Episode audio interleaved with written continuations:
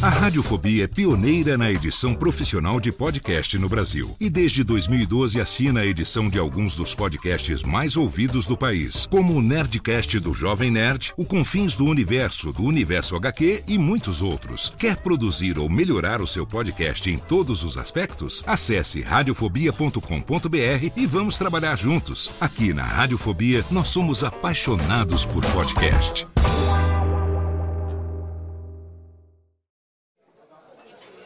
Ô amigo!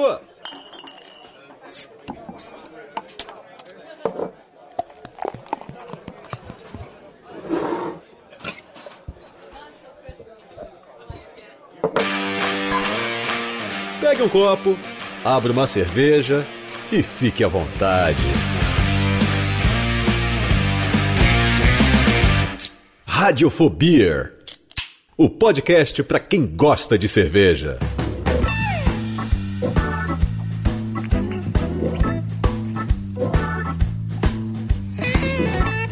Saudações, ouvinte cervejeiro, ouvinte cervejista. Eu sou Léo Lopes e é com orgulho na minha canequinha geladinha que eu trago para você aqui através da Radiofobia Podcast Network mais uma edição do podcast para quem gosta de cerveja, mais uma edição do seu Radiofobia, exatamente. Rubens e Jorge levantem, batam palmitas porque nós estamos aqui no segundo episódio de 2021, gravando um pouquinho antes do carnaval inexistente nesse ano de 2021. O, e quem fizer vai ser o carnaval, carna Covid esse ano, batendo forte na cabeça das pessoas. Mas nós estamos aqui para mais um episódio do Radiofobia, trazendo para você diretamente de la, a, de la, de la onde? Da la toca de los bandoleros de São Paulo. El John. Escalante, esconderijo de los barbuditos. John Encalotito. Olá, Salve queridos. pessoal, beleza? Ih, estamos galera. aqui de volta para mais um episódio do Radiofobia. E meus amigos, hoje nós temos aqui um convidado especialíssimo para falar sobre uma temática da qual gostamos bastante. Sobre A gente vai falar de flor hoje, é isso? Ah, florzinha, aquela florzinha, aquela estrelinha bonitinha, que às vezes ela dá um amarguito, às vezes ela dá um aroma, mas nós estamos aqui para falar, já tivemos aqui convidados falando, quando falamos de, é, de IPAs e tudo mais, falando sobre Lululúpulo, que é uma constante aqui no Radiofobia, não tem como falar de cerveja sem falar de lúpulo, mas vocês me trouxeram aqui que nós hoje vamos falar de lúpulos brasileiros. O que, que está acontecendo, seu Calote? Sim, sim. É, a- a- você provavelmente já deve ter ouvido falar que não dá pra fazer lúpulo, no- não dá pra plantar lúpulo no Brasil, que não dá certo e assim como outras outras coisas também que falam, ah, não, aqui não dá certo esse tipo de uva ou e tudo mais. Mas assim, a gente trouxe uma pessoa aqui do programa que ele, ele ouviu isso e várias outras coisas desestimulando a produzir lúpulo, ele falou um sonoro duvido. Tipo, Não, não, não, não, não, não, não não, é não, assim não, não, não. mesmo. Eu aposto que ele mandou um manem fodendo. É isso que foi que ele mandou. Nem a pau, vou tentar. Vou, Nem a vou- Paulo vou desistir. Juvenalo. Exatamente. E, e, assim, ele tem uma iniciativa animal é, é, hum, é, que, que faz frutas assim que você não encontra, é, frutas que não tinham é, produção aqui no Nacional. E ele foi pioneiro em várias coisas e a- uma das coisas que ele foi pioneiro é no nosso querido lúpulo. É uma grande honra falar com ele aqui. Porra, Rodrigo Veraldi, do- da, da Futopia Entre Vilas, seja bem-vindo. Opa, obrigado, Felipe. Obrigado mesmo. É um prazer aí falar com vocês, hein? E a, a história do lúpulo tá muito ligada com com a nossa história aqui também, né? Porque ele, como outras culturas, foi uma, um desafio, né? Como você disse mesmo, será que dá? Será que não dá? E a gente fica motivado a, a querer realizar aquilo que é, parecia ser impossível, né? É desafiado, né? Você foi desafiado. A, a minha história tem um Challenge accepted. tem um pouco com, com isso, de desafio mesmo, porque viver no sítio hoje, numa fazenda de 35 hectares, que não é fazenda, é um sítio, numa região que não tem absolutamente nada é, de característica, vamos dizer assim, uma região, não é uma região agrícola, é uma região turística. Aonde que é, Rodrigo? Então, fica eh, perto de Campos do Jordão e no município de São Bento, Sapucaí. Tá, tá, São É Bento. uma região que não tinha abso- absolutamente nenhuma característica agrícola, exceto nos anos 50, que aqui foi uma- um palco de atividades agrícolas, é, até que quando ah, veio Santa Catarina, Paraná e, e entraram plantando ah, as culturas que eram plantadas aqui, desbancaram a região na agricultura, porque aqui era montanhoso, de relevo íngreme, Hum. e a cidade deixou de ser agrícola desde a década de 60. E nunca mais ninguém plantou nada. E a gente aqui, de teimoso, de. É, por uma necessidade mesmo, né? Uma necessidade de fazer virar o, o sítio, porque eu, eu precisava fazer a coisa se pagar e, e, e claro, ter renda. Eu fui uh, tentando plantar uh, espécies que não eram comuns. Porque não adianta, uma área pequena, num lugar frio, cheio de problema com pirandeira. Chove pra caramba. Né? Chove pra caramba. Você vai plantar o que aqui? Soja? Não dá. Café? Não dá. Então, mesmo que desse, não tem escala. A gente começou a pensar em como agregar valor em pequenas culturas. Uh, eu fui buscando a dedo isso, né? Fui tentando garimpar culturas que tivessem alto valor agregado, que pudessem ser cultivadas em frio e que pudessem ser cultivadas em áreas pequenas e que dessem algum retorno. O lúpulo foi uma delas. A gente logo, acabou... logo no começo? Logo no começo já foi, chegou foi, no... foi. Na verdade, a história aqui já é, uma, é da década de 70, dos meus pais que compraram a área. E nós crescemos aqui, pegamos gosto pela coisa. Eu, inclusive, fiz agronomia por conta disso. Ah, de ter crescido, mas não tinha absolutamente nenhuma vocação. Era basicamente um lugar para passar o final de semana. Mas como a gente cresceu aqui, foi uma influência muito importante para mim. E eu acabei me formando em agronomia e fui trabalhar lá em Minas com café. Mas o café entrou numa crise terrível nos idos dos anos 2000 e eu me vi obrigado a vender tudo, pagar as contas do banco e voltar para casa sem nenhum dinheiro no bolso. E, bom, tinha terra, que era da família, e eu decidi montar meu acampamento aqui e começar as coisas. E aí, bom, eu, eu acho que tudo na vida leva em torno de 10 anos para você maturar. No mínimo interessante, 10. Hein? Interessante. E eu já tinha vivido uns 10 anos que eu tive que descartar esses 10 anos porque foram jogados no lixo. Não assim, por experiência, por aprendizado, mas financeiramente. Eu pensei, que é a história passei, do café. Que quando passei você a história café. do café, exatamente. Aí eu falei, bom, eu tenho mais 10. Depois, será que eu vou será que eu tenho mais 10? Vamos começar outro ciclo aí. É, então aí foi essa história dos 10 em 10, né? Que me motivou a tentar fazer virar. No começo foi muito difícil, demorou realmente uns 10 anos pra coisa começar a engatar. E qual foi a primeira cultura que você começou aí? Olha, eu vim na. Quando eu vim pra cá, realmente muito. Tá, foi muito difícil pra mim, tava sem um puto no bolso, zerado sem perspectiva nenhuma. Tinha terra, mas a terra é ônus, né? Para quem não, não tem capital de giro, não Sim. tem um ciclo, acaba sendo despesa, né? Mas eu fui plantar batata, literalmente eu vim plantar batata. Ótimo. É. Cê, a galera mandou e você falou, vou, tá bom. Plantar batata. Mas você sabe que batata é uma cultura boa para você que está começando, assim, principalmente para. Pra... É meio que um cassino, né? É uhum. Tipo assim, é o cassino da agricultura. Você vai lá e aposta as fichas tem muita chance de perder dinheiro e muita chance de ganhar dinheiro rápido e fácil. Fácil não, né? Nada é fácil, mas pelo menos assim, num ciclo de três meses. Se você pensar que a agricultura tudo leva muito tempo, a batata é o flash, né? Que é o, é o, é o mais rápido que tem. Três meses. É o caça-níquel, tipo, é o caça-níquel. É assim. o caça-níquel, exatamente. E, foi, e por sorte deu certo. E eu consegui me capitalizar um pouquinho. E pra entrar na mesa de pôquer, né? É, e aí eu comecei a sobreviver, respirei, comecei a plantar outras coisas. Comecei a plantar framboesa, que na época já tinha uma história aqui de framboesa, muitos anos atrás. E a framboesa foi uma, uma cultura que me deixou bastante, vamos dizer assim, grato desde o começo. Ela que me sustentou aqui, porque é uma, uma fruta que todo mundo gosta, adora e aquela vai muito bem. E ela, e ela, ela tem dificuldade passou... de crescer no Brasil, né? Assim, a framboesa. Poucas pessoas, né? na verdade supermercado caríssima lá, né? Então, uhum. a gente consegue aqui produzir. Ela meio que nasce que nem mato aqui na região. Caramba, então, gente, que animal. É, a gente conseguiu fazer da cultura da framboesa o nosso esteio. Depois, claro, aí com, com mais tempo, eu tive um sonho, tinha um sonho de fazer o vinho, né? Que eu sempre gostei do vinho. E aí comecei a plantar as uvas viníferas em 2005. Mas já estava pouquinho melhor estruturado, já, tava, já tinha um funcionário, comecei a plantar as uvas viníferas e descobri outras possibilidades. Foi nessa época que a gente conseguiu as sementes do lúpulo e também, assim, naquela coisa, né? naquela, naquela gana de tentar virar aquilo que ninguém tinha virado, né? Ninguém tipo, tinha feito acontecer. Não tem, então eu vou tentar. Isso. Então eu tinha acabado de ler uma na matéria na revista Gula ou na Presença da Mesa, não me lembro, uma dessas revistas especializadas de gastronomia, e eu me lembro de ter lido a reportagem de um especialista em café na época, que tinha um.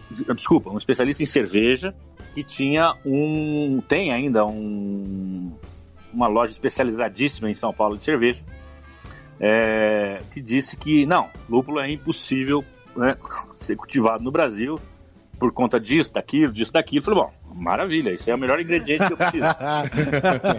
rolou rolou o é, desafio aí. É, aí a gente falou, ah, legal, vamos, vamos então buscar. Já que é impossível, eu não vou ter concorrente, né? Fiquei pensando. Então, assim, essa é a melhor coisa. Não, não deu outra, a gente tentou, claro que no começo foi frustração em cima de frustração, mas eu sei que na agricultura aprendi isso. É, é tudo você tem que considerar que o seu ciclo é um pouco mais longo. Eu volto a dizer, tudo no mínimo 10 anos. Então, assim, bom, vamos, vamos tentando, vamos insistindo, né? Que uma hora vai dar. Eu tenho vários projetos que eu toco simultâneos, que é, assim, hoje em dia, né? Que são experimentos que eu acho que de cada, vamos dizer, 15 ou 20 que eu faço, um dá certo. Então, assim, a gente vai, vai lançando essas sementes aí, de tudo que você pode imaginar. E a hora que a gente vê que a coisa funcionou, a gente vai afunilando e vai especializando. O lúpulo foi isso. A gente tentou, tentou, tentou, até que deu certo. E você né? trouxe Depois... lúpulo, essa semente você usou de alguma região específica, alguma não, não, variedade? A semente, não, a semente era assim, é, eu, eu, eu, como eu gosto muito de botânica, e a gente tem coleções de plantas, uhum. eu troco muita figurinha com colecionadores, e tinha um, um, um senhor português aqui, que na verdade ele colecionava planta, e ele tinha diversas espécies é, do mundo afora. E não sei como, de que maneira, ele ganhou um saquinho de semente de lúpulo, uhum. que era, tava lá Hope Seeds, né?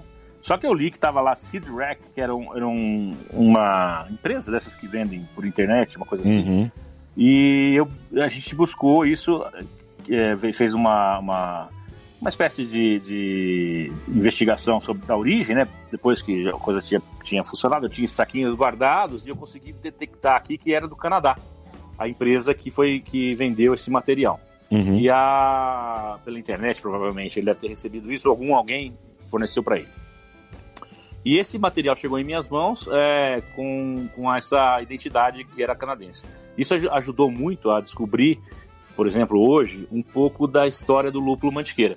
Porque a gente pesquisou que no Canadá existem plantas é, chamadas Canadian Red Vines. Né? Canadian uhum. Red Vines é uma variedade de lúpulo é, certamente derivada do Cascade ou de alguma outra variedade norte-americana. Legal. Que tem red vines, que tem, uh, tem ela, os cipós são vermelhos. Tá? Hum. Tal qual aqui. Ele, é, essa é uma característica gritante do mantiqueira em relação aos demais. Então ele é, ele é hum. roxo mesmo, né? A gente fala que, que legal. Ele, é, ele é completamente arroxeado, quase vermelho. Inclusive algumas é, flores na parte superior chega a ficar roxinho, vermelho. Nossa, até o cone fica vermelho. Até o cone fica. Em determinadas é, épocas do ano, quando está mais frio, ele assume essa antocianina, que tem esses pigmentos, e fica arroxeado. Tem até foto desses lúpulos já meio arroxeados aqui. Que louco. Isso, é, que tem, isso, tem, isso tem a ver com essa, muito a ver com essa variedade, depois você procura aí na internet, Canadian Red Wines, e assim me fez supor que pode ser que sejam os progenitores desse material. Apesar que quando você fala de semente, assim como você não é igual ao seu pai nem seu irmão, é uma verdade é, completamente diferente. Então, uhum. o Mantiqueira tem sim uma, uma origem de lúpulos americanos, muito provável que seja, a gente não está afirmando que seja o Canadian Red Vines. Aí eu, eu fui ler sobre a composição é, analítica, né, química deles, deles é, de resinas, etc.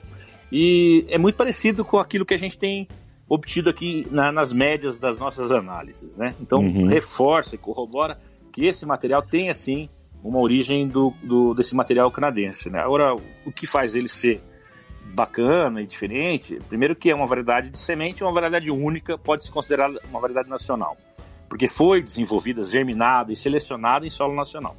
Uhum. A outra questão é que ela realmente ela é robusta, né? E ela é bastante assim produtiva do ponto de vista de de, de um, quantidade, volume de flores e uhum. também qualidades de valor cervejeiro. Ela tem sim, claro, não é um super lúpulo, não são esses lúpulos americanos ultra melhorados tal, mas confere à cerveja qualidades que são bem interessantes, claro, desde que a pessoa saiba usar o lúpulo, que esse é um dos grandes, é, grandes questões né, de você viabilizar o, o uso de lúpulo fresco, né? Uhum. Quando você fala em lúpulo brasileiro, 90% dos lúpulos ainda são usados frescos ou secos, né?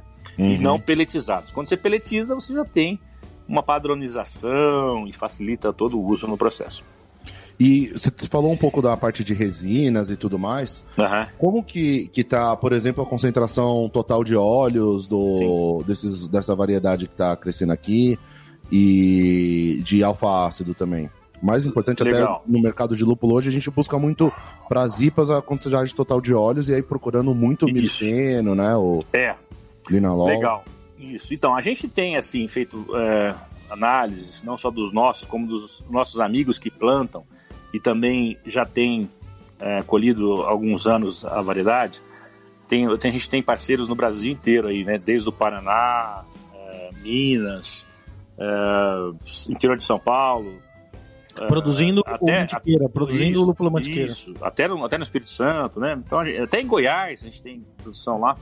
Isso é Legal. bacana porque a gente tem, tem que considerar que esses parâmetros, eles são também é, muito dependentes do, da condição climática e, claro, de, solo e clima, tudo, o terroir, isso, né? né? Interfere, o terroir.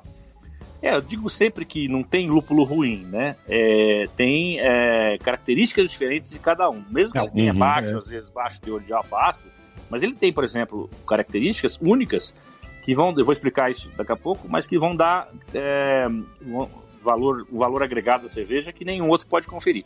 É o caso de uva, né? Vamos dizer que a uva Pinot Noir, ela rende bem menos é, do que uma Shiraz. Mas nem por isso ela é uma uva ruim. Inclusive, não. os melhorzinhos são de Pinot Noir. A gente diz assim que é, não é, não é, não é assim a quantidade, é saber trabalhar com o produto. É, ah, ou mesmo o Cascade, que antes era mal visto nos Estados Unidos lá na década de Sim. 60, 70, e daí na década de 70 a galera assumiu os aromas que ele conferia como positivos. E, e... fez um monte de cruzamento para ele ficar com mais ainda do que tem disso que era é verdade. Né? Exatamente. Né? É. E o... uma coisa, só falando pro, pro público que tá ouvindo, quando a gente tá uhum. falando de resinas e, e óleos Sim. e tudo mais, essas são, essa parte é uma parte que dá muito característica de aroma do lúpulo, né? Então, uhum. quando você toma uma IPA mega refrescante, com notas de maracujá, grapefruit, manga e tudo mais, sai desses óleos que a gente falou, que é o mirceno, o linalol, o geraniol, que são óleos que tem, geraniol, exatamente. Farceno, que tem no que tem no lúpulo normalmente, né? Então, quando a gente do, do lado do, do cervejeiro vai construir uma receita, a gente sempre olha a composição dos lúpulos, porque aí vão dar características diferentes, né? Então, por é, isso essa curiosidade de saber como que tá aqui. A gente tem acompanhado uh, as análises de diversos lúpulos brasileiros. É, muita coisa está acontecendo, tem lúpulos maravilhosos, o pessoal está conseguindo extrair é, lúpulos é, de, em qualidades semelhantes é, aos lúpulos lá fora. É, e a questão, a questão do Mantiqueira, por exemplo, ele tem algumas características, por exemplo, de, de alfa-ácido, né? É, que está girando em torno de 4 a 8%. A gente já teve até análise com 9%. Uhum. Mas isso está fora da curva, vamos dizer. Porque o que, que, é o alfa-ácido? Né? O alfa-ácido é, é como se fosse uma. É, vem, vem, é uma resina, né? É uma cera que a planta produz, tem dentro. É um dos componentes dessa cera, que está ali na lupulina. E essa cera ela é produzida, é uma secreção que a planta faz para se proteger, por exemplo, do sol. Então, uhum. em lugares quentes, em lugares que tem sol, muito sol, muito calor, e mesmo lá fora que você tem horas de, de sol muito maior do que aqui no hemisfério sul, pelo menos na, na nossa, na nossa é, latitude, a, a planta começa a produzir essa cera né, para se proteger é uma espécie de protetor solar, vamos dizer assim. Uhum. E essa ah, cera legal. varia muito, exclusivamente em função dessas questões, tanto climáticas, basicamente com questão de, de sol. Agora, existem outros fatores que também contribuem para essa cera, é, para esses, esses alfas ácidos estarem em maior quantidade ou não. Um, um, dos fatores é a época da colheita, se você colheu na chuva, o que, que vai acontecer? Essa cera, apesar de ser é, hidrofóbica, né, ela repele a água, mas ela acaba sendo lavada uma arrasta, né? A chuva faz arrasta. Ah, quando faz a colheita já faz essa. Nossa. Ela dá uma limpeza, ela tira um pouco desse. Faz diferente. Desse... Exatamente, ela, ela, lava essas. Ela acaba que a água entra por ali, a umidade como um todo, e acaba lavando uma, uma parte dessa cera. Outra questão é a própria oxidação, né? Essa exposição da cera a, a, tanto ao oxigênio quanto a temperaturas erradas no processo de secagem também vão degradar e vão perder essas qualidades assim como os óleos essenciais, que são outros componentes importantes, né? Uhum. Dentro da questão do alfa-ácido, você tem a questão da colmulona, que são, vamos dizer, componentes é, que, que tem a umulona e a comulona, né?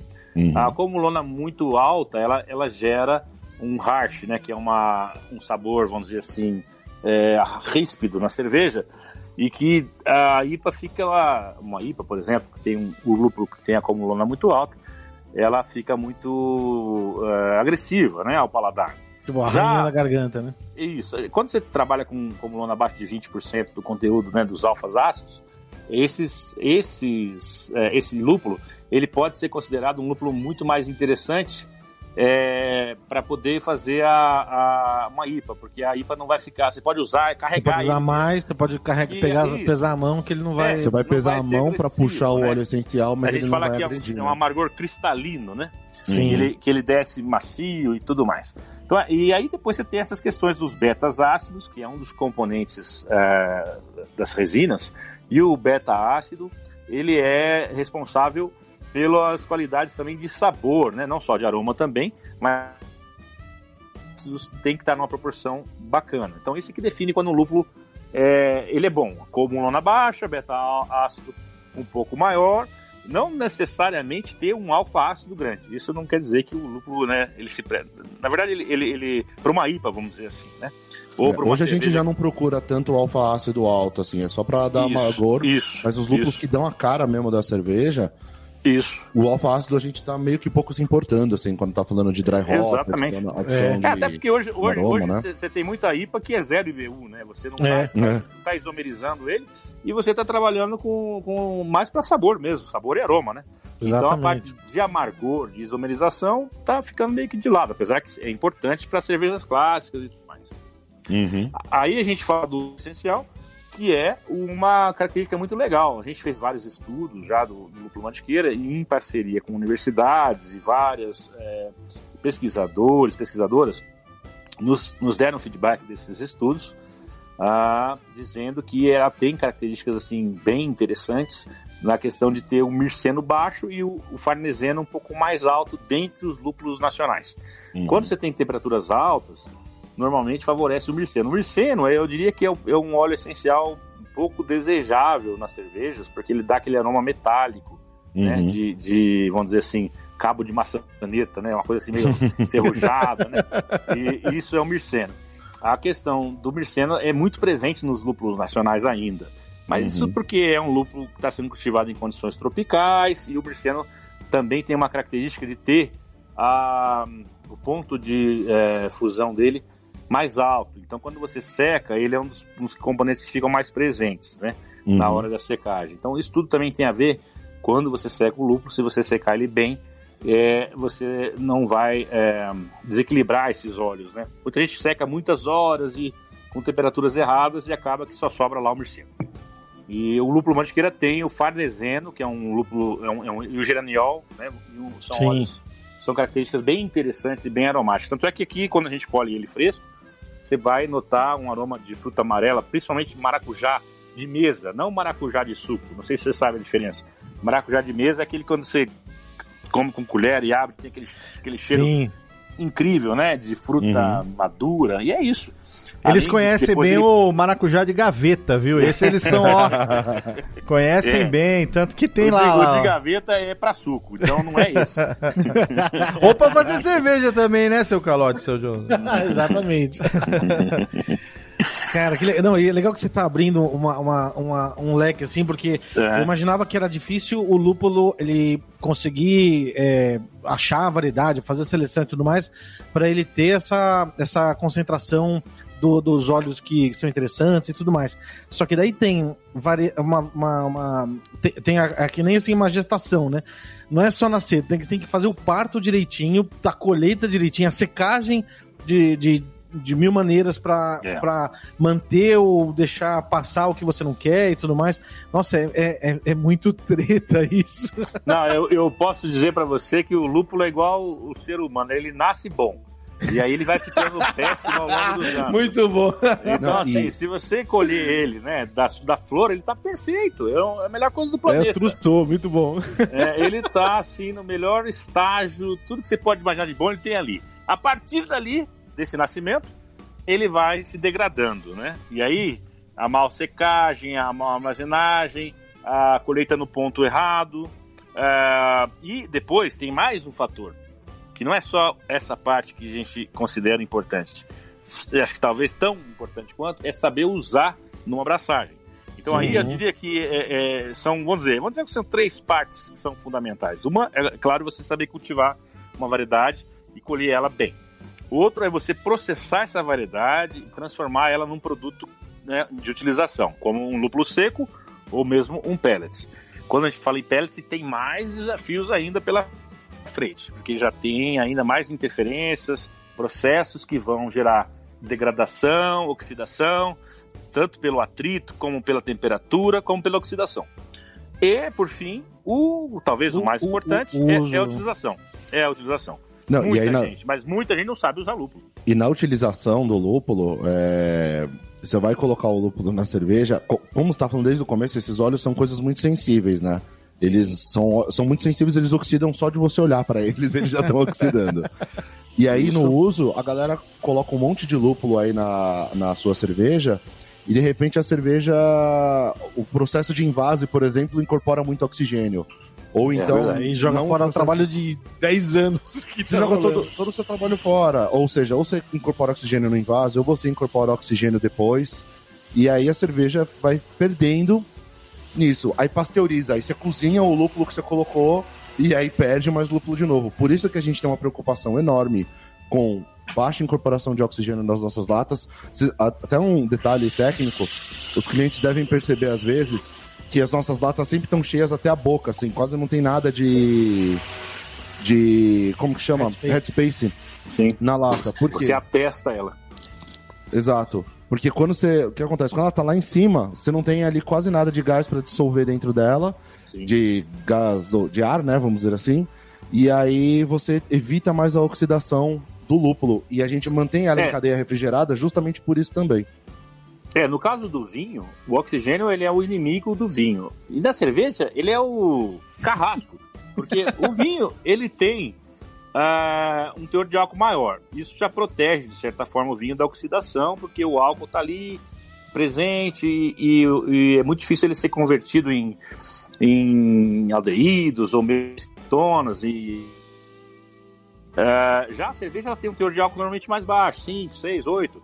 E, além do que, dessa questão do álcool, que ela, ela, o álcool não pode ser, ter contato com oxigênio, não só o álcool, como a, a cerveja em si, porque ela vai se oxidar e vai, e vai perder as qualidades né, é, organolépticas, aromáticas, assim como o lúpulo também, ele é terrivelmente prejudicado em contato com oxigênio, principalmente depois que já está abraçado. Tem. Então a cerveja realmente é, é, o inimigo número um dela é o oxigênio. Né? Tanto Bom. é que é a melhor cerveja do mundo se você for procurar, é, eu não me lembro qual, mas eu estava lendo a história, é um cara que se preocupou em preservar ela em, do, do contato do oxigênio em todos os seus momentos.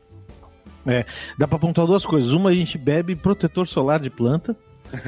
e, e, e, assim, quando você toma uma cerveja ela tá gostosa, nossa, abraça alguém que tá do seu lado, porque realmente aquilo é uma vitória de muitas pessoas.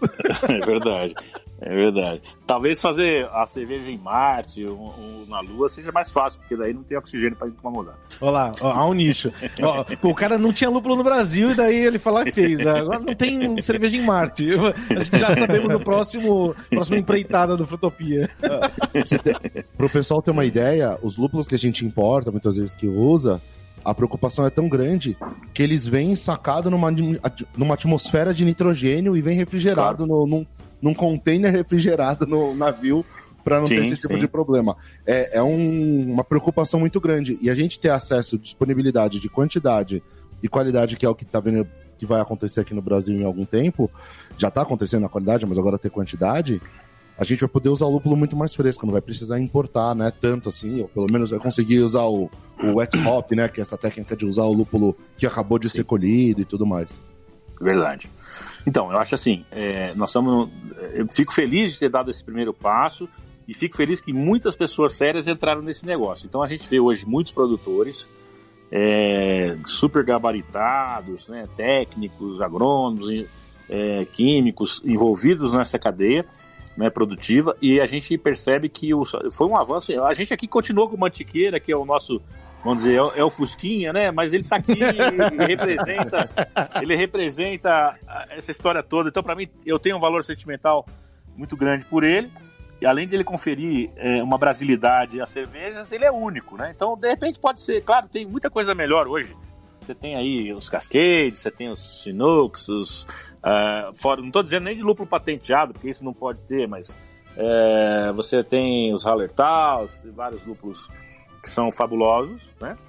Mas é, eu acho que o Botiqueira, eu ainda acredito nele, sim, como um grande diferencial para quem faz uma cerveja com esse lúpulo, uma vez que ele vai tra tra é, transferir uma brasilidade, uma genuine, genuinidade né, uh, uh, única para a cerveja, tal qual as pessoas estão, que uh, já usaram o nosso lúpulo fizeram. Né? Então acho isso bacana e é um diferencial. Teve uma da Baden-Baden que tinha só esse lúpulo, não era? Teve várias, teve várias. A Baden fez, a Marzen com a Baden fez um, uma cerveja há 15 anos que levava uma parte do lúpulo nosso e depois a Marzen fez com, com ele 100%. Ah, Só que eles, assim, eles, é, o equipamento deles não era apropriado para fazer cerveja com lúpulo fresco. Então a gente perdeu muita qualidade no processo de braçagem. Uhum. Então ela não, não conseguimos expressar todo o potencial, por exemplo, da, da desse lúpulo, né? É, porque eles que é aquilo que você falou do uso, né? Tipo, fazer é, o uso correto. Eles, uma, né? eles tinham uma, uma, uma panela lá gigantesca e não tinha como jogar o lúpulo lá dentro e entupir os, as bombas, aquelas coisas, né? Que, que tem que. É, aí acabou que foi, foi moído, foi colocado num, num, num, filtro, isso e tirou bastante a característica dele. Mas mesmo assim ficou uma cerveja muito interessante, porque ele entregou o IBU que ela precisava, né? E foi um ponto, na verdade, de cisão, né? Um ponto de dizer, olha, aqui nós temos um marco, fazer né? uma é. cerveja com 100% lúpulo brasileiro. A partir daí, Uh, muitas pessoas, hoje até a Ambev produz, né, tá com um projeto gigantesco em Santa Catarina, uh, a gente vê muita gente uh, abraçando essa ideia. Não só o Mantiqueira ficou como um, um, um, talvez um símbolo dessa história, mas eh, a coisa avançou muito, né? Então muita gente séria e, e, e dedicada partiu para importar variedades eh, legalmente pelo Ministério e também já tem viveiros certificados que estão produzindo mudas e produtores já avançando na mecanização, que isso era um outro gargalo, porque a colheita manual é impeditiva, né? Nossa, Aí é. agora, agora a gente já tem a colhedora, né, que é fabricada no Brasil. Ah, que louco. É, Olha o nível de especificidade, né? A gente já tem é. uma, uma, uma, uma, máquina para colher lúpulo, uma máquina nacional. Isso é, é isso, um sinal foi, claro foi, da, da evolução, foi, né? Foi uma coisa gratificante ver que a gente conseguiu ajudar a criar uma indústria, né? E essa indústria hoje, ela não só criou a, a colhedora, que é ali da uma fábrica que chama, é, não vou dizer o nome, mas é de Araucária, né? Uma metalúrgica muito competente, é Araucária no Paraná. E eles também fazem ó, a peletizadora. Esse foi um outro grande passo, porque você Caramba. vai estar tá entregando para o consumidor o café moído, né? Para passar no coador. E não café em grão. O cara não tem moinho. É difícil, né? Você usar Exatamente. um café em grão quando você não tem moinho. Não, ainda coisa, mais. Porque é. se, o cara, se o cara só tem o grão e não tem o moinho, ou ele até tem o moinho, mas não sabe usar, ou ele tem um Exatamente. moinho que não é bom, ele vai estragar Isso. o café, porque vai Isso. moer demais o pó, tem granulometria. Tem Exatamente. uma série de fatores que você tem que saber. Eu, por é. exemplo, não faço a menor ideia de como que teria que processar um lúpulo fresco para transformar em pellet sem ou ele moído para ficar de um uso bom na cerveja, mesmo fazendo, porque a gente já recebe ele em pellet, né? É. É, uma, fazendo uma analogia, já o pellet é, o, é, o, é, a cápsula de café Nespresso que vai pra maquininha, entendeu? Você, cervejeiro caseiro, que pega aquela ração de cachorro verde é, chamada lúpulo. Não, parece ração de coelho, não de parece cachorro. ração de coelho. Então, dá valor para aquilo lá. É, tem uma história. É Muito bom. E o Mantiqueira, ele, ele, ele, é, ele é o primeirão brasileiro? Ele é o pioneiro? Então, na verdade, assim, existem, claro, é, tentativas de cultivo de lúpulos no Brasil antes. A ah, gente tá. sabe desde na, na, década de 50. Uh, ah, aliás, antes do Império já teve. Tem, é mesmo? Tem reportagem de, na época do Império, o pessoal tentar produzir na região de Teresópolis, teve lá registros, até jornais que foram encontrados mencionando, mas variedades foram trazidas de fora. Assim uhum. como no Rio Grande do Sul, uh, teve reportagens já mostrando produtores até grandes de lúpulo na época, mas que não conseguiram viabilizar sua produção. E por fim, uma variedade também chamada Brasilinski, que nada mais é do que uma variedade que foi trazida da, se não me engano, da Polônia, E ela se adaptou aqui e deram esse nome de uma variedade crioula, vamos dizer, mas não foi uma variedade desenvolvida por semente.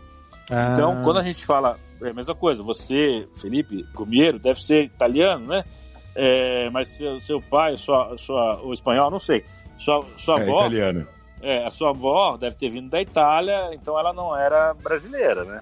Ah, agora, você é brasileiro, você foi nascido aqui, você foi né, é, feito aqui. Então essa é a diferença do contexto de Não, um e Bra-. É. Nesse quesito, só pra ver o Terroir Brasil no meu nome, na realidade o meu tataravô era Gomieiro.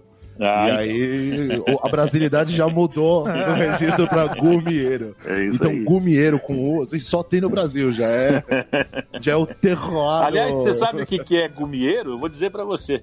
Gumieiro é, é um pé de gumi. E a gente tem aqui gumi, é uma fruta ah, que tem origem é, da Ásia, da Pérsia, e chama gumi.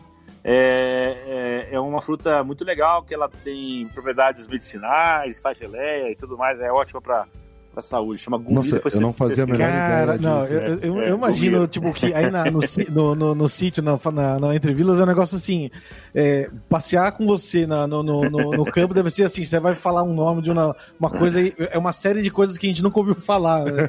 Tem, tem. Tem umas 300 ou tantas mais variedades de coisa diferente aqui. A gente coleciona e, e gosta de aproveitar elas o máximo na, na- no restaurante, né? Fazendo nossos produtos aqui que são artesanais e caseiros e tal. Maravilha. que demais. E rola um intercâmbio legal entre os entre esses, essas iniciativas de lúpulo, que a gente estava pesquisando, né? Quando a gente estava querendo fa- falar com você já faz um tempo, porque foi muito notório também o, o, o lance do mantiqueira e tudo mais, o lúpulo mantiqueira. E daí a gente, pesquisando sobre você, a gente descobriu outras iniciativas, geralmente ligadas a grandes cervejarias, que nem tem em Petrópolis, que nem é, é, tem em Santa Catarina, que daí é- é é, é, que é ótimo também, porque é grande investimento para a indústria é, produtora de lúpulo crescer, né? Como se fosse um, um- uma, uma, uma injeção de capital para o negócio virar, né? Porque mercado, se no mercado logicamente não virar, morre, né? Sim, Da- sim. rola uma interação, é, ou, ou, assim, cada um tá fazendo de um jeito e depois que tem essa. Vocês têm um grupo de WhatsApp, assim, produtores de lúpulo do Brasil? Tem, tem, sim. A gente tem aqui a, a, é, Mantiqueira Hop Growers, né? Que é o, que é o nosso grupo. Ah, E tem mais de 40 pessoas, a gente troca ideia, questão de técnica, uso, comercialização. A gente chegou até a ter um, uma pessoa que ia entrar na parte de comercialização para distribuir. Enfim, é, o problema é que quando veio a pandemia deu uma arrefecida nisso tudo, né? Porque É. todo mundo ainda é, não sabe, não se achou ainda, né? Depois Uhum. dessa, dessa, desse problema que nós estamos vivendo. Ah, mas existe sim, a, a própria, na época que eu tinha feito a parceria com a Brasil Quirim, que hoje é Heineken, Uhum. a Brasil Quirim tinha é, criado um, um grupo de estudos, né, de trabalho para desenvolver pos- é, possibilidades na área de, é, do utilização, seja na área de cervejaria, de, cerve- é, de cerveja, né, como também na área de é, farmacologia, como na área de processamento para fibras. É, várias coisas foram feitas. Ah, né? Ah, Acontece que depois da, da, da aquisição, aí a- a- coincidiu com o final do nosso prazo, nós tínhamos cinco anos de contrato, e a coisa não, não avançou nisso, né? Mas eu tenho visto que a coisa anda sozinha. Muita gente hoje está tá investindo em, em novas tecnologias, comprando um equipamento para tentar atender o mercado que é um mercado que já está padronizado a usar lúpulo, vamos dizer, peletizado. E Uhum. hoje, para chegar no lucro pretizado, é preciso investir, lógico, numa colheita de melhor rendimento, no caso, uma colheita mecânica, numa secagem de melhor qualidade, um secador profissional. Existem já secadores específicos para lúpulo, mas também tem muita gente inventando, os professor Pardal fazendo É. várias coisas bacanas, porque esse é um dos grandes segredos, a temperatura de secagem, a velocidade de secagem é uma coisa fundamental. Então tudo isso também é, a gente vê o pessoal criando. E por fim, agora as peletizadoras estão nascendo. Já várias empresas, eu já tenho visto aí duas ou três iniciativas de criar peletizadoras para fazer o lúpulo peletizado, que vai entregar já o café moído já com coador para o cliente. Caramba. Pro que cervejeiro demais. que nem a gente pegar o café moído já. É, uma é analogia, fantástico. mas assim, é, é- é- é complicado você usar o lúpulo fresco. quando você fala é, o lúpulo verde, né, o lúpulo em flor, por exemplo, você tem o lúpulo em flor, é, ele primeiro que ele o rendimento do lúpulo em flor seco, é, ele, ele, é, ele já perdeu quatro vezes e meia o volume do lúpulo fresco. Então, o coitado do produtor colhe lá, sei lá, 100 quilos de lúpulo e aí vai dar menos de 20 quilos, né, 20 e poucos quilos de lúpulo seco. Caramba. Isso para ele já é um, um problema. Depois que você põe o lúpulo fresco, verde, né, vamos dizer, seco, né, seco, né, quero dizer, é, você vai usar ele numa, numa abraçagem, ele tem rendimento quatro vezes menor que o pellet. Então você tem que colocar quatro vezes mais. Então esses e números vão aquela piorando. folha é. Aquela, tem dois problemas, né, do lado do, é. do, cervejeiro, que você fala assim, se eu vou colocar muito, aí a folha do lúpulo, a folha da flor vai absorver cerveja e o rendimento de cerveja cai, uhum. ou seja, a cerveja fica mais cara, porque perde rendimento. Entope tudo. Entope tudo. Sim, sim. Não, e, e, sem falar, Felipe, no que vai trazer gosto vegetal. E, eu ia chegar é, nessa parte vegetal, aí, é. a carga vegetal. Porque você põe lá um monte de matéria verde que não tem nada, é só bráctea de lúpulo que vai dar um gosto de grama no lúpulo, entendeu? Então é complicado Exato. usar o lúpulo fresco, não é fácil. É muito, é muito delicado de, de usar, é. é. muito complicado mesmo. É. Uma solução que a gente descobriu, até foi uma, uma pessoa que eu, que eu acho sensacional na contribuição né, do lúpulo brasileiro, é o químico Duan Ceola, que é da, da Universidade é, da cerveja e do malte lá do, do Paraná, né, de Florianópolis, Florianópolis, na verdade, Santa Catarina. Uhum, e ele tem feito um trabalho fenomenal no sentido, primeiro, de fornecer parâmetros de análise para os produtores brasileiros. Eles têm lá um laboratório e fazem análise gratuita, é, num preço muito acessível é, para os produtores e também é, dá um feedback formidável né, na questão da análise sensorial e tudo mais. Ele ajudou muito os produtores nesses anos. Além do que, ele também é, meio que sugeriu uma técnica pra gente que eu acho sensacional para vocês que estão ouvindo e tem produção de lúpulo, que é fazer a, a técnica aí da panela de pressão. Né, oh, é, o Rodrigo é, fala assim, desculpa, para vocês que estão ouvindo aí tem produção de lúpulo como se fosse plantar mandioca no quintal, né? Estamos falando o programa inteiro da complexidade Léo, de ter o lúpulo brasileiro. Eu sou, capaz, eu sou capaz de apostar com você que mais da metade dos ouvintes já tem lúpulo em casa, viu? oh, mas nós estamos falando de qual já lúpulo? Uma, já Pera tem uma aí. plantinha, um vasinho. Já, já, mas não estamos falando daquele lúpulo que não pode, né? Não, não, não, do lúpulo mesmo, né? Porque tem o primo, tem o primo do lúpulo, tem o primo do lúpulo aí que não, bota não, muita não, gente na cadeia aí, que não tem que cuidar. É o primo do lúpulo aí, tem que cuidar disso aí. Não, a gente sabe que tem já muita Eu gente tô brincando. Legal. E a dúvida da utilização utilização é o seguinte: o pessoal taca lá o lúpulo na fervura e aquilo vai render muito pouco e também vai embuchar. O que, que a gente tem feito? O, Duan nos passou essa dica muito genial. Você põe aí, vamos por um quilo, um quilo e meio de lúpulo numa panela de pressão, uhum. lúpulo em flor, seco. Né? Pode ser, verde não é bom porque vai, vai sair muito extrato vegetal. Uhum. Seco, aí você vai, põe 15 minutos na panela de pressão com uma água pH em torno de 8. Pode usar aquela água, fazer propaganda aqui da região, né? Água mineral, porque ela já tem o pH 8. Ou você, ou você, ou você corrige a água com soda até levar no pH 8, deixa 15 minutos na pressão e aí você filtra, ah, põe na, a pressão na água e você abaixa a temperatura rapidamente e você vai ter uma isomerização 30, 40% maior por conta da temperatura ter passado aí a, a dos 100 graus. E aí você, porque na primeira pressão você vai chegar a 130 graus mais ou menos. E você tem uma, uma, uma isomerização perfeita. E aí você usa esse extrato na, na, na fervura pra, é, pra, nem No final nem precisa ser na fervura, no final da fervura, porque ele já isomerizou. Só pra dar um amargor. E Só aí, pra dar um amargor. Ah, e é aí você entra. Uma técnica pra você é, já dar um boost isso. e aproveitar mais o. Você dá um boost, aproveita quase o dobro. Você não embucha o material.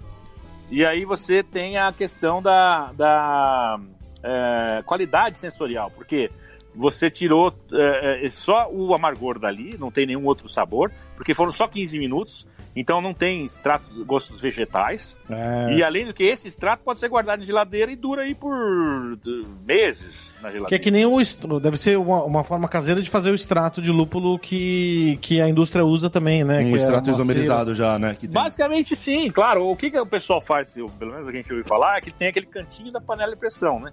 Porque não adianta você falar numa autoclave ou numa panela gigante, porque o que acontece? O resfriamento dessa, dessa, dessa água é que tem que ser. O segredo é ser rápido. Então não deu você fazer grandes quantidades. Porque você não vai Ah. conseguir resfriar rapidamente. Por isso que o pessoal usa esse. E ele rende pra caramba. Você põe um, um litro de extrato aí de, de numa panela de pressão, né? Você faz isso aí em 15 minutos, dá pra você fazer umas, umas 10 bateladas dessas, né? E aí você vai juntar aí pelo menos 10 litros por dia de extrato. Isso rende absurdo. Então não é. Mesmo grandes eh, cervejarias podem usar isso numa, numa boa.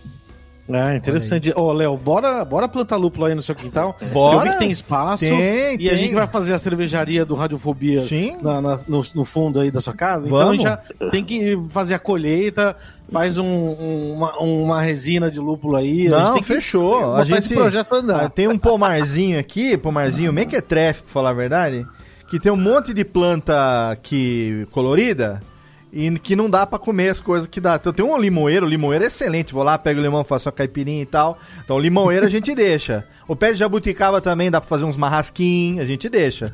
O resto a gente corta e planta lúpulo aqui. Aí a gente faz um a gente faz um estoque de lúpulo, como diz o meu pai, torrido e moado, pra gente deixar aqui no deixa, Torrido e moado. torrido e moado, deixa numa latinha aqui e vamos produzir, vamos fazer os panelão aqui. Você sabe que tem espaço aqui, ah, vamos fazer com certeza. Mas é o lúpulo da cervejinha, tá? Porque o outro nós não podemos. Mas eu não sabia, viu? Olha, pra mim tá sendo um aprendizado o programa de hoje, porque sempre que eu ouço os meninos aí, viu, Rodrigo? Não sei o quanto você tá É. familiarizado aí com a Juan Caloto, mas eles gostam Sim. muito de fazer as coisas com os lúpulos que tem nomes de artista. Tem o lúpulo do, do, do, do Sintra, tem o lúpulo do Nelson Rodrigues, Nelson Gonçalves, Nelson Salvi. né? Tem O lúpulo tudo. enganou que é o Nelson Rodrigues. Não, eu fico estudando vamos Nelson Gonçalves, eu- toda vez que eu Nelson pego uma- Salvan toda vez que eu pego uma- Vai ser o Nelson Rodrigues. Toda vez que eu pego uma lata, toda vez que eu pego uma lata de Sally Nelson na mão, dá vontade de cantar Boemia que me tens de regresso. E nem é cerveja ruim, entendeu? Aí vem o nome de cerveja ruim na cabeça. Mas eu não tinha a menor ideia, eu achava que, que era só importado, que, nossa, é um aprendizado saber que a gente tem isso aqui hoje. E isso que o John falou, o negócio dos pallets também, ele tá, ele tá dando um migué, viu? Porque, porque o, o químicozinho de plantão aqui é eles. Tem alguém que sabe fazer os negócios compactados aí, é ele aí. Ele tá eu acho que é miguezinho que ele tá dando aí, hein, seu John? Você sabe, hein? Cara, mas é um negócio impressionante. Eu, eu, eu- é, é tipo quando você compra uma, uma bandejinha de carne no supermercado, que você não imagina a produção de gado e, e o açougue e tudo mais. Aquilo, lá nasceu daquele jeito, na bandejinha. É. Eu achava que o lúpulo nascia no pellet. Eu nunca tinha pensado nas, dificu- nas dificuldades do, do- de cada etapa. De você falar assim, meu, eu fiz um puta lúpulo animal, mas ele pode morrer aqui nesse processo. Ah, salvei. Daí, próxima etapa. Não, agora ele pode morrer. Salvei. Tipo, é, é uma- é uma corrida de obstáculo. A vida é uma grande corrida do, do Faustão. Né? É uma grande Olimpíadas do Faustão, bicho. É. E de vez em quando tem as videocacetadas também, que a gente cai aí, derruba. Exatamente. É isso que acaba acontecendo. O, deixa eu perguntar aqui, Rodrigo, eu, na verdade, nós estamos aqui, estava aqui trocando mensagens inbox aqui com minha namorada, porque ela mora Perfeito. em São José de los Campos, aí do lado. É do lado. Então nós já É, estamos pertinho. aqui, já peguei o. Já peguei aqui o site, né? Isso, do, isso. as- o site do, entre, exatamente, do restaurante. Então, queria que você passasse aqui, na verdade, para o nosso ouvinte do Radiofobia também, é, o seu serviço, né? Porque você tem aí a fazenda, tem o viveiro Fruto, Frutopia, né? É, e tem o restaurante também, que as pessoas podem fazer reserva, podem aí ter o que eu acho legal, essa experiência. Eu que sou gordo, gosto quando tem essa expressão, que é assim. Não, eu gosto. Eu gosto quando tá escrito assim: você pode visitar nosso lugar aqui, que nós estamos aqui abertos, somos muito amigos de todo mundo. Mas você tem que fazer a reserva para ter. Técnica, bota o reverb pra mim aqui. A sua experiência gastronômica. Ah, muito bom. Quando o restaurante manda pra mim um reserve saliva, sua experiência gastronômica, bicho, as- nossa senhora, já tô molhado aqui de salivar. Então, conta pra gente, pro nosso ouvinte, como é que funciona, é, enfim, Legal. é, o que que realmente você tem aí de, a- a- o que que as pessoas podem ir, conhecer, né, saborear, harmonizar, como é que funciona aí, cara? É, a gente tem aqui a, a nossa cantina, a cozinha, né? No caso, a, o restaurante, Uhum. é uma continuidade da, da nossa agricultura. Então, tudo que a gente produz, a gente destina para o nosso restaurante. Então, tanto a parte de vinhos, cervejas, azeites, eh, geleias, E Que claro, a, a gastronomia com ingredientes locais aqui da região, Isso é sejam fantástico. o leitãozinho, seja o cordeiro. É, claro, não é 100% produto local, mas a gente procura fazer o máximo aquilo que é daqui da região. Putz, um, corde... tem- um carrezinho de cordeiro com um vinhozinho aí, tudo no a gente faz o friozinho. cordeiro assado aqui, a, Oi, a moda, Jesus. vamos dizer, mantiquina, né? Que é, que é o estilo patagônico melhorado. Ó, gostei. E eu tava vendo as fotos no site aí também, tem uma vista fenomenal da, da, tem, da você serra. tem a né? vista para os vinhedos, para a plantação de lúpulo, também para frutas vermelhas. E aqui você passa uma tarde As almoçando. frutas vermelhas que você faz de todas as cores, né? Na verdade. É, vermelhas, amarelas, roxas. Né? Vendo aqui no Instagram, tem, tem framboesa amarela, E- framboesa e- laranja.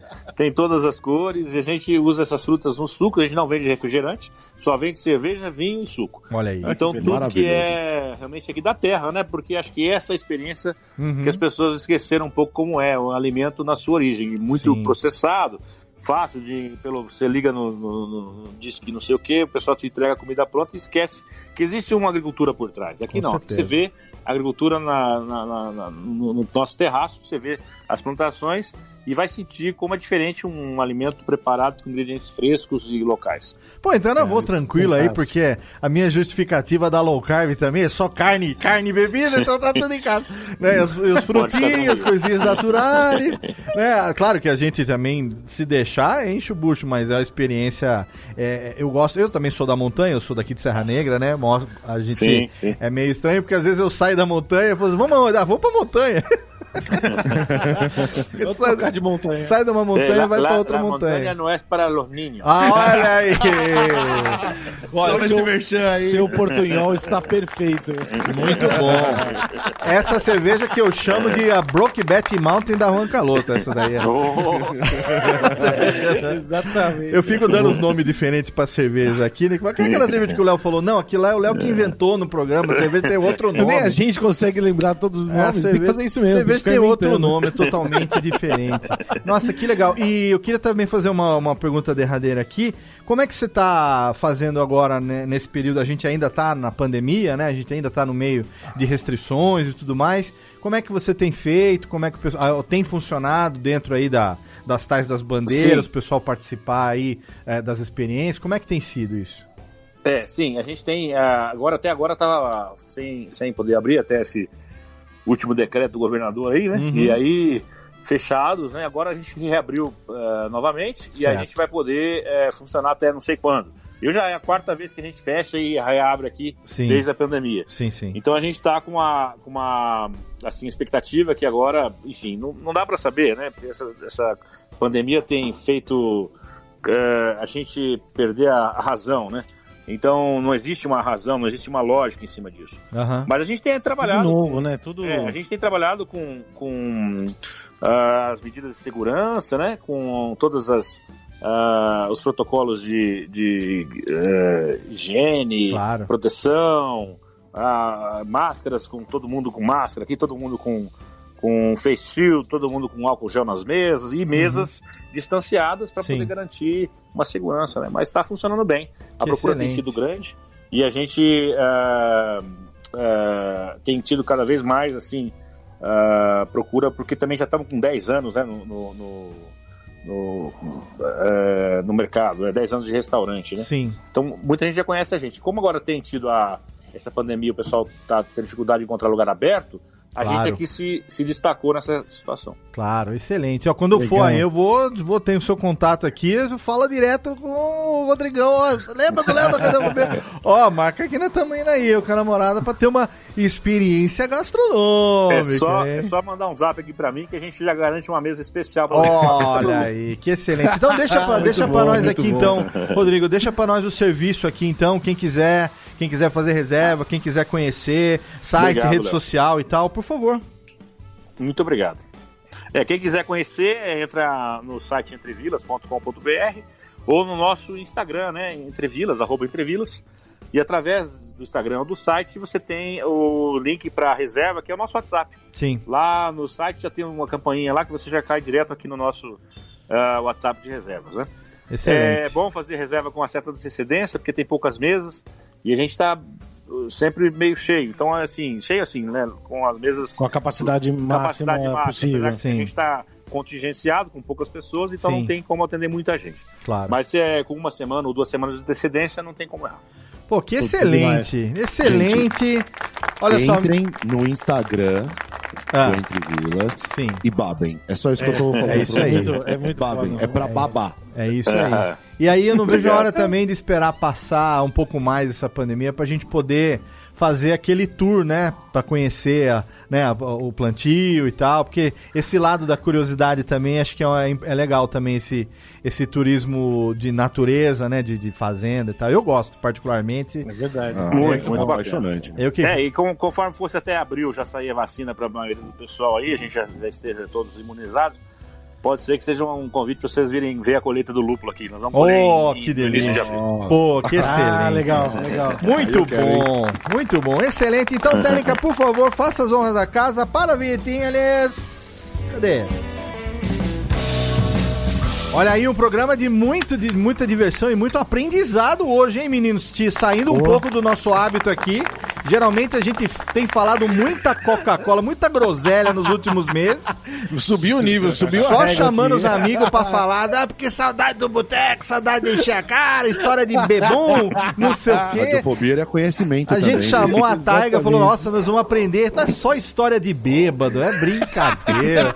Taiga Casarini, cadê Técnica? Manda um beijo pra Taiga Casarini, cadê? Beijão pra Taiga também. E beijão pra todo mundo que já participou, o Vice, Vader, o velho, todo mundo que já esteve Verdade. Aqui com a gente também. Olha só, mais um amigo do Radiofobia, Rodrigo Veraldi. Que prazer conhecer você. que Muito esse bom, seja o, o primeiro de muitas participações suas aqui. Obrigado por todo o conhecimento que você compartilhou com a gente. Sucesso Prazer. e vida longa aí aos Lupulitos. Aos É Lupulitos. isso aí. Muito obrigado. Prazer é meu tá- ter participado do programa de vocês. Obrigado. Pô, maravilha. Obrigado Oficialmente demais. ele já é nosso consultor de lúpulo, de framboesa e de frutas estranhas. Com certeza. E obrigado Pô, também de... descobri a origem do meu nome hoje. Olha aí, olha aí, o Gomieiro ou o Radiofobia Gomieiro? é autoconhecimento. É, na verdade é nome artístico, é nome artístico, isso aí, Gomieiro, é nome de artista. Obrigado também aos Depois, no- depois eu te conto umas particularidades dessa fruta. Olha aí, Oh, fantástico. se for alguma coisa alucinógena, eu tenho certeza que ele já sabe porque tá no nome, viu? Tá no nome. V- vamos fazer uma cerveja com esse negócio. Vamos Não, fazer. é me- é Eu melhor, sou é melhor el que- gumiero, vamos fazer assim.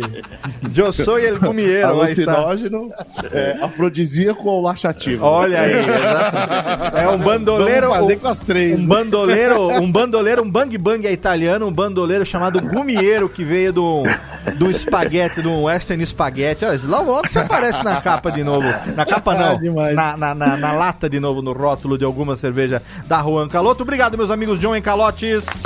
Valeu, pessoal. Até mais. Obrigadão aí. Um grande abraço. Muito obrigado, obrigado a você, querido ouvinte do Radiofobia, você que fez o download, que você que ouviu o nosso programa no seu agregador de podcast preferido. Você sabe, a cada duas semanas estamos aqui, ainda na pandemia, mas daqui a pouco aí, com as bundinhas, não é bundinha no braço, né? Mas com os braços devidamente picadito, estaremos de volta, não vemos a hora de encostar el umbigo en el balcão e dar um abraço nos amiguitos. E daqui a duas semanas tem mais um episódio do seu podcast para quem gosta de cerveja, contando com o seu download, sua audiência. Um abraço na boca e tchau!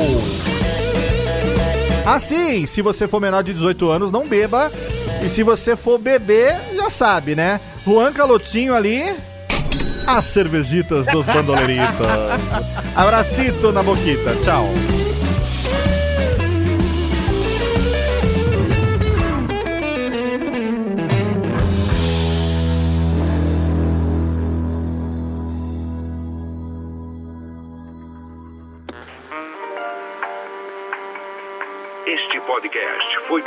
Publicado pela Radiofobia Podcast Network. Acesse radiofobia.com.br barra podcast para conhecer e ouvir todos os nossos programas. Ou assine no seu agregador de podcast preferido. Esperamos você no próximo episódio.